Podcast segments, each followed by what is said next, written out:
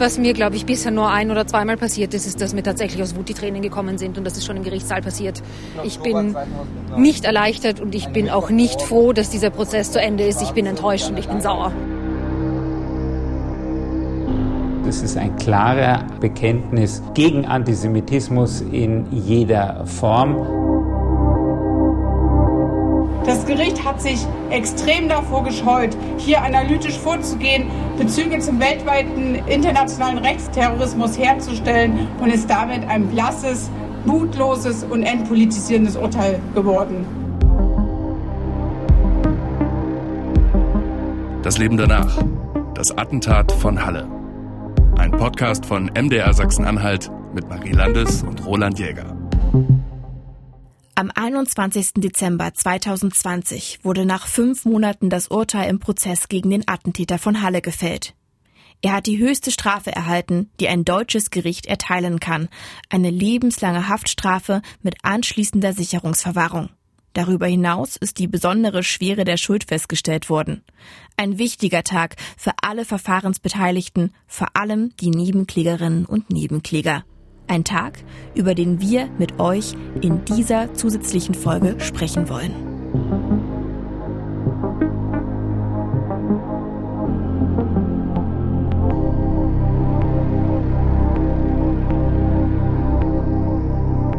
Urteil, was ich erwarte, dass äh, der Feigling nie rauskommt, egal wie, egal was, gar nicht rauskommt, äh, für immer drinnen bleiben und kriegen, was er eigentlich verdient hat. Ismet Tekins Erwartungen an das Urteil wurden erfüllt. Gleichzeitig wurde aber vor allem er auch sehr enttäuscht. Ich fand es hart zu sehen, wie hoffnungsvoll die Betroffenen, mit denen wir am Morgen noch gesprochen hatten, in das Gerichtsgebäude hineingegangen sind.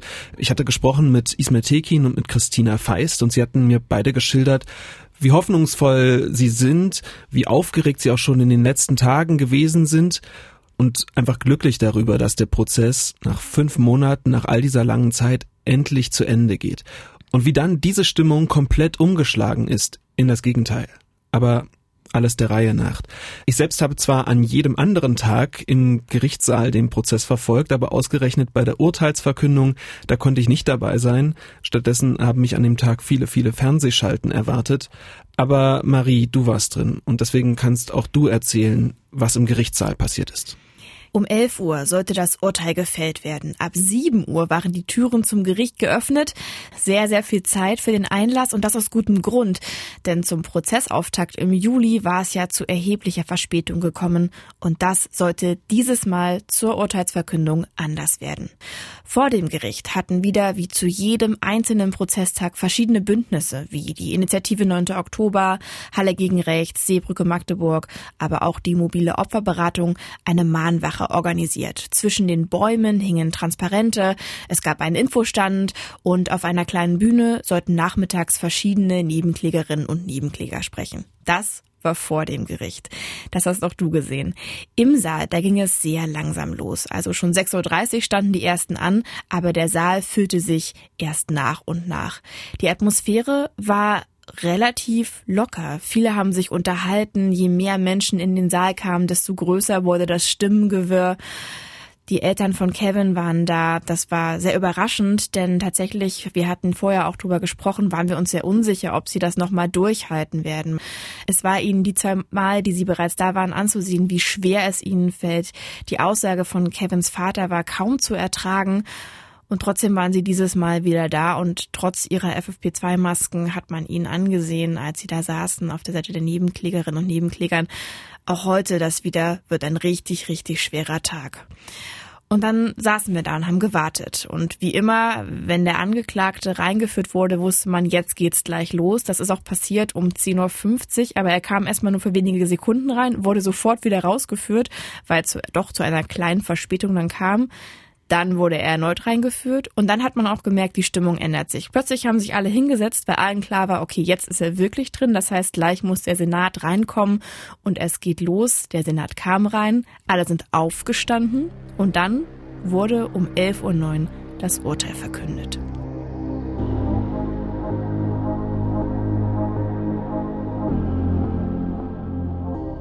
Der Angeklagte wurde wegen Mordes in zwei Fällen, wegen versuchten Mordes in insgesamt 66 Fällen, wegen besonders schwerer räuberischer Erpressung, fahrlässiger Körperverletzung und Volksverhetzung zu einer lebenslangen Haftstrafe mit anschließender Sicherungsverwahrung verurteilt.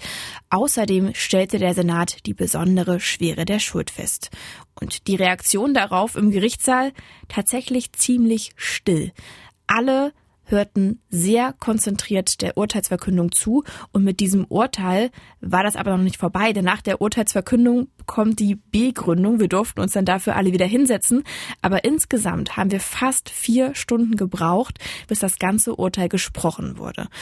Ursula Mertens, der Vorsitzenden Richterin, war anzumerken, dass sie von der Tat sehr erschrocken und auch ja angefasst ist. Sie sagte während der Urteilsbegründung, die emotionale Kälte des Angeklagten hat sie und ihre Kolleginnen und Kollegen zutiefst getroffen. Während ihrer 13 Jahre als Richterin am Landgericht, da war sie vor ihrer Zeit als Vorsitzende Richterin am Oberlandesgericht Naumburg, da habe sie viele schwere Dinge erlebt, aber dieses Verfahren stelle alles in den Schatten. Die Richterin ging Schritt für Schritt jeden einzelnen Anklagepunkt durch und erklärte, warum sich der Senat für welches Strafmaß entschieden hat, auch wenn insgesamt ja eine Gesamtfreiheitsstrafe gebildet wurde. Und die Richterin bezeichnete den Attentäter in ihrer Urteilsbegründung als einen fanatisch, ideologisch motivierten Einzeltäter. Sie sagte wörtlich, sie sind antisemitisch, sie sind ausländerfeindlich, sie sind menschenfeindlich. Einzeltäter sei er aber nur im Sinne des Strafgesetzbuches, denn Zitat, selbstverständlich haben sie im Internet Gleichgesinnte gesucht und gefunden und das war der Grund, warum sie ihre Einstellung nie hinterfragt haben. Und diese Gleichgesinnten haben mitgelesen, was er möglicherweise dort postete, vielleicht auch geteilt hat und in diesem Sinne haben sich laut Richterin viele mitschuldig gemacht. Während du da drin warst im Gerichtssaal, kamen draußen eigentlich noch direkt nach der Urteilsverkündung, während die Begründung noch lief, schon die ersten Reaktionen, hoffe ich, per Pressemitteilung. Zum Beispiel vom Ministerpräsidenten Rainer Haseloff. Er hat den Prozess als fair bezeichnet und er hat gesagt, das Urteil zeige, dass wir in einem wehrhaften Rechtsstaat leben, in dem Antisemitismus, Rassismus und Hass keinen Platz hätten, konsequent verfolgt würden und deutliche Strafen nach sich zögen. Ein ausführliches Interview mit Rainer Haseloff, das haben wir in unserer siebten Folge dieses Podcasts geführt, das könnt ihr da nachhören. Und auch der Präsident des Zentralrates der Juden, Josef Schuster, der hat sich sehr schnell geäußert und Folgendes gesagt. Auch da lief die eigentliche Urteilsbegründung noch.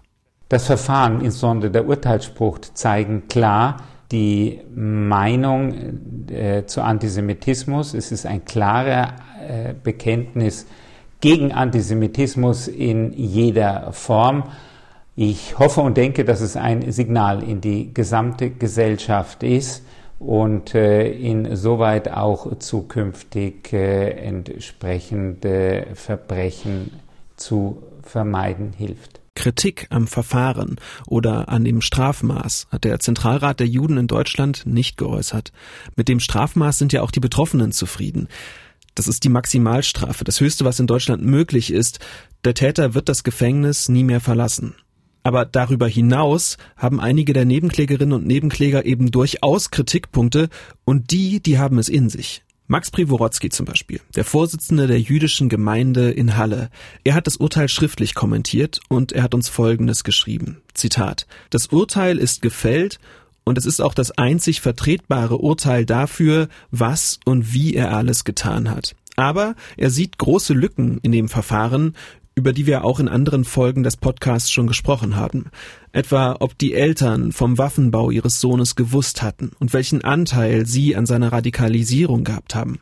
Dazu schrieb Max Privorotsky uns, Zitat, die Rolle der Eltern, insbesondere der Mutter des verurteilten Attentäters, blieben unerforscht. Wir werden prüfen, ob der Rechtsweg in dieser Richtung wirklich ausgeschöpft ist in diesem Sinne ist es noch kein Abschluss. Das Attentat war nur die Spitze des Eisbergs. Und Kritik haben eben auch andere Nebenklägerinnen und Nebenkläger geäußert. Ich hatte ja anfangs gesagt, dass für Ismet Tekin der 21. Dezember auch sehr enttäuschend war. Am Anschlagstag hatte er kurz bevor der Attentäter den Kiezdöner betrat, den Laden verlassen, befand sich so zwei, drei Straßen von der Ludwig-Wucherer Straße entfernt und rannte, als ihn sein Bruder Rifat anrief, zurück, um ihm und den Gästen zu helfen. Er ist da direkt in den Schusswechsel zwischen der Polizei und dem Attentäter gelaufen. Ist hinter einem Auto in Deckung gegangen, so ungefähr auf der halben Höhe zwischen dem Beamten und dem Attentäter, der mit einer Schrotflinte geschossen hat. Und mit dieser Flinte hätte er ihn auch treffen können. Er hätte ihn verletzen oder töten können. Das hat jedenfalls das Gutachten des Bundeskriminalamtes zur Gefährlichkeit der Schusswaffen ergeben. Ismet Tekin und sein Anwalt Ono Esata wollten, dass dieser Fall als versuchter Mord eingeordnet wird. Es ging ihnen vor allem um die Anerkennung von dem, was passiert ist, aber es ist anders gekommen. Die Richterin sagte in der Urteilsbegründung direkt an Ismet Tekin gerichtet, auch sie sind ein Opfer des Anschlags. Dass der Angeklagte in seinem Fall mindestens bedingt vorsätzlich gehandelt habe, um das als versuchten Mord zu werten, konnte laut Richterin der Senat ihm aber nicht nachweisen. Nach der Urteilsbegründung gab es eine kleine Mahnwache mit einer Bühne, auf der gesprochen wurde und auf der hat sich auch Ono Esata, der Anwalt von Ismet Tekin, dazu geäußert. Er musste dafür kämpfen, als Nebenkläger hier überhaupt zugelassen zu werden. Die Bundesanwaltschaft hat diesen Mordversuch überhaupt nicht in die Anklage aufgenommen. Von Anfang an war es ein äh, schwieriger juristischer Kampf, ähm, den wir leider verloren haben, wie wir heute feststellen mussten. Ähm, der äh, Mordversuch wurde vom Senat nicht als ein solcher äh, juristisch anerkannt. Ähm, das hat uns sehr enttäuscht. Und natürlich hat auch Ismet Tekin selbst noch einmal gesprochen. Und da ist ihm auch anzuhören, was das für ihn für ein Rückschlag gewesen sein muss. Was heute durch die Urteilsverkündung gekommen hat, ist eine riesengroße Enttäuschung von mir. Wie Frau Richterin sagte, äh, den Täter, den Feigling, Du hast die Waffe in Hand, du, du hast jeden geschossen. Und das heißt, ich bin auch dabei. Und einer, wenn eine Waffe in Hand hat, das heißt, jeder kann er töten. Das ist eine andere Sache, juristische. Ich danke euch alle, dass ihr mir Kraft gegeben habt. Ich habe meine Kraft durch euch gesammelt. Ismet Tekins Anwalt Ono Ösata hat gesagt, er prüft nun, Revision einzulegen. Es ist also möglich, dass Ismet Tekin vor dem Bundesgerichtshof ziehen wird. Und es gibt einen zweiten Fall, der nicht wie von Teilen der Nebenklage gefordert vom Gericht als versuchter Mord gewertet wird der von Aftax Ibrahim. Ihn hatte der Attentäter auf der Flucht angefahren und hier folgte das Gericht dem Plädoyer der Bundesanwaltschaft und verurteilte den Attentäter wegen fahrlässiger Körperverletzung in Tateinheit mit vorsätzlicher Gefährdung des Straßenverkehrs. Auch der Führerschein wurde ihm entzogen.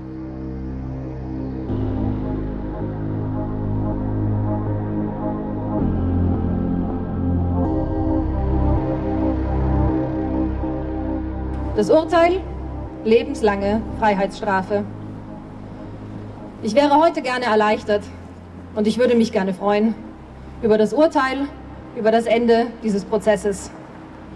Aber meine Erleichterung, meine Freude und meine Erschöpfung werden überschattet von Wut und von Enttäuschung.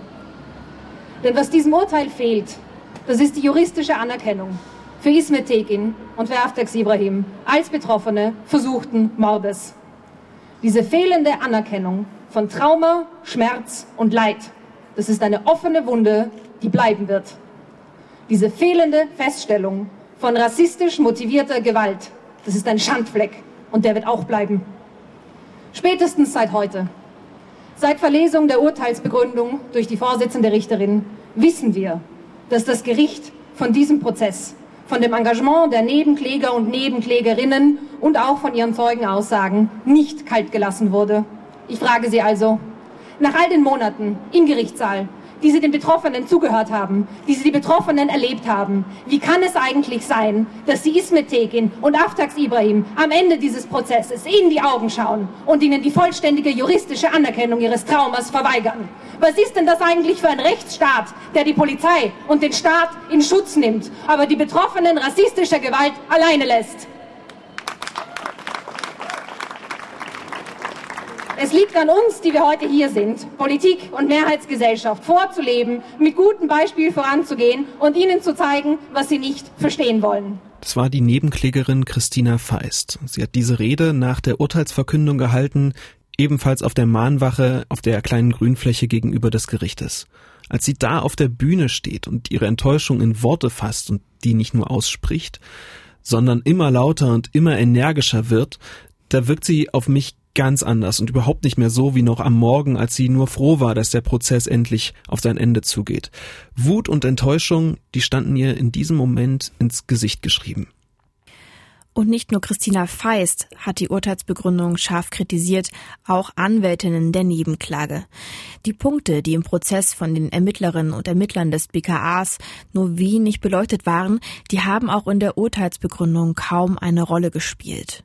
So gut wie gar nicht ging das Gericht auf die Vernetzung der rechtsextremen Szene im Internet ein, die Bedeutung der Imageboards, auf denen sich der Angeklagte bewegt und radikalisiert hatte. Es ging nicht auf die Verbindung zu anderen Attentaten ein.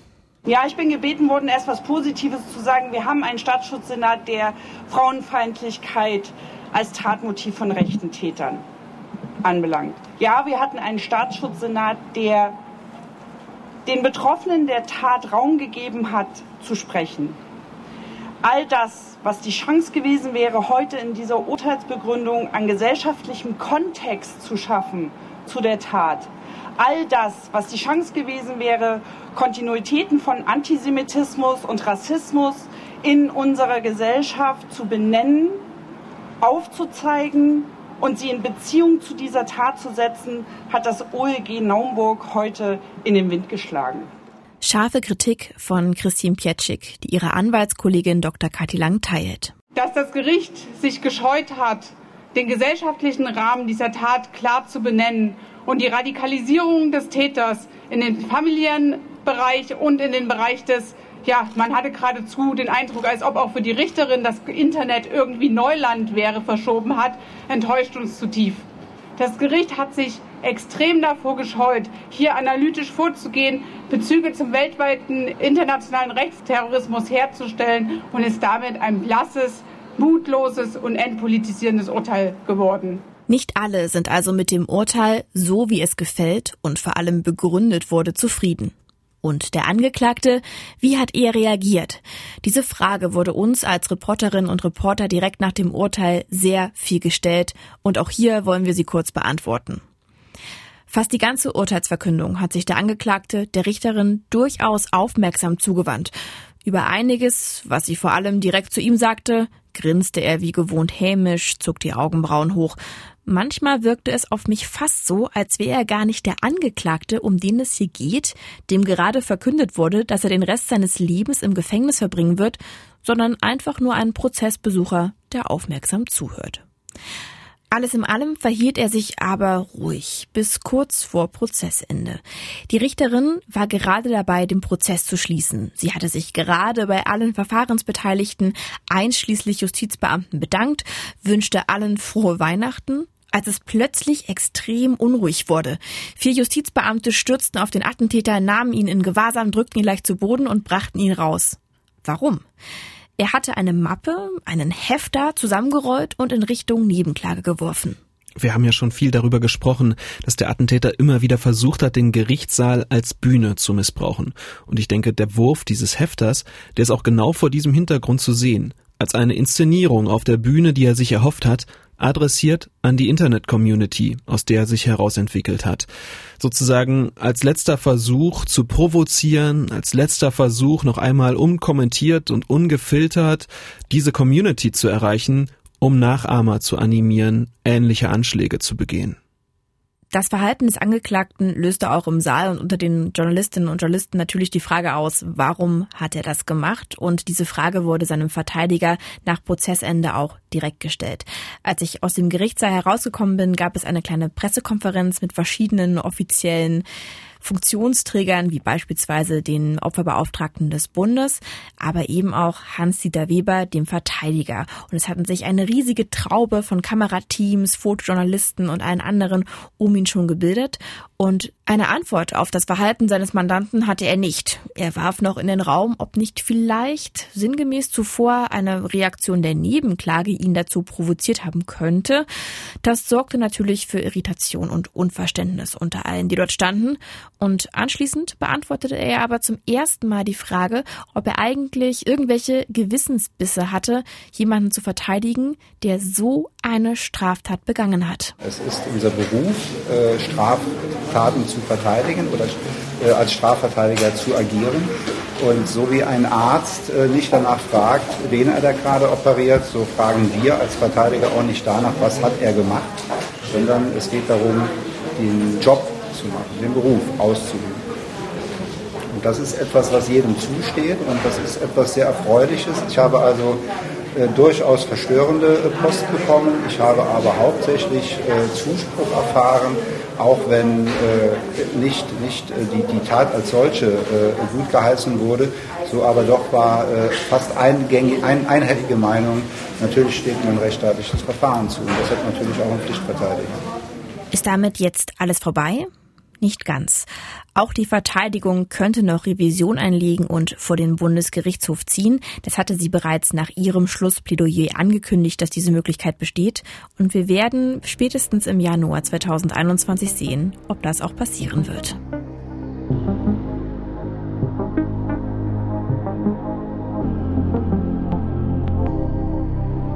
Eigentlich hatten wir unser Fazit schon gezogen in unserer Folge 7, mit der dieser Podcast eigentlich schon hätte zu Ende sein sollen. Aber ein paar letzte Gedanken wollen wir mit euch teilen. Der Vorsteher der jüdischen Gemeinde in Halle, Max Privorotsky, hat uns noch folgende Zeilen geschrieben. Politische Kunst ist nicht die Bekämpfung von einem oder anderem Unrecht, sondern die Förderung der Toleranz und Entspannung durch die Kultur und Bildung, Dafür braucht man Zeit und Investitionen, viel Zeit und viele Investitionen und viel Geduld. Leider handelt Politik immer öfter sporadisch als unmittelbare Reaktion auf ein bestimmtes Ereignis. Es fehlt strategisches, langfristiges Denken und nicht nur in Bezug auf die Antisemitismusbekämpfung. Als wir in Folge 7 unser persönliches Fazit gezogen haben, haben wir gesagt, wir sehen Anzeichen für eine gesellschaftliche Aufarbeitung des Antisemitismus im Land. In der Zwischenzeit hat sich aber etwas verändert. Und jetzt denke ich zum Beispiel, mein ohnehin schon eher pessimistisches Fazit aus der Folge 7, das war noch viel zu positiv. Denn in der Zwischenzeit ist eine sozialwissenschaftliche Studie der Universität in Halle erschienen, der Sachsen-Anhalt-Monitor 2020. Und darin wurde auch die Einstellung der Sachsen-Anhalter zum Antisemitismus abgefragt. Und das Ergebnis? Der Antisemitismus im Land wird nicht kleiner. Im Gegenteil. Er wird schlimmer. Mehr Menschen stimmen antisemitischen Thesen zu. Zum Beispiel haben die Forscherinnen und Forscher diese These in den Raum gestellt. Zitat Durch ihr Verhalten sind Juden an ihren Verfolgungen mitschuldig. Und die Zustimmung zu dieser antisemitischen These, die ist gewachsen von zwei Prozent im Jahr 2018 auf drei Prozent 2020. Natürlich ist drei Prozent eine kleine Prozentzahl, aber es sind drei Prozent zu viel. Und noch größer war der Zuwachs beim sogenannten sekundären Antisemitismus. Das sind Thesen wie folgende, Zitat, Ich bin es leid, immer wieder von den deutschen Verbrechen an den Juden zu hören. Die Zustimmung hier wuchs von 5 auf 19 Prozent. Jeder fünfte Sachsen-Anhalter schließt sich dieser antisemitischen Einstellung an. Eine Nebenklägerin hat in ihrem Schlussplädoyer gefragt, ist das nie wieder zu einem schon wieder mutiert, während wir geschlafen haben? Die Zahlen sagen ja. Das war Das Leben danach. Eine MDR Sachsen-Anhalt-Produktion von Marie Landes und Roland Jäger.